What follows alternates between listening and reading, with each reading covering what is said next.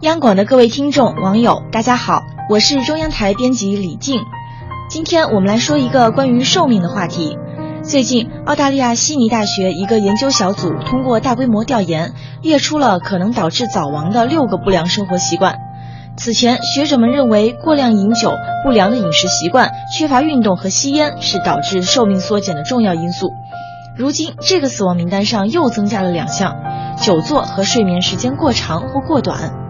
其实，对职场人士来说，久坐几乎是不可避免的。对此，研究人员还发现一个严峻的事实：即便在久坐一天后到健身房锻炼身体，也无法抵消长时间保持坐姿对健康造成的损伤。这样一来，有人可能会问：那上班族们岂不是统统中招了？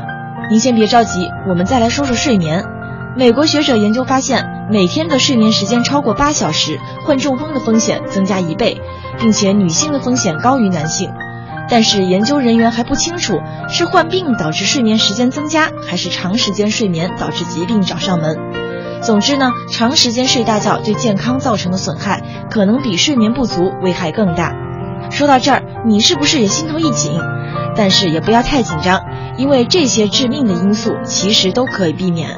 假如你是个每天需要长时间坐在办公桌前的上班族，为了你的健康着想，在搭乘公共交通工具的时候，还是站着为好。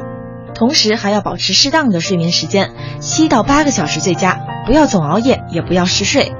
周末到了，不妨和朋友家人一起打打球、跑跑步，多运动运动，有个好身体，生活才能好质量。祝各位晚安。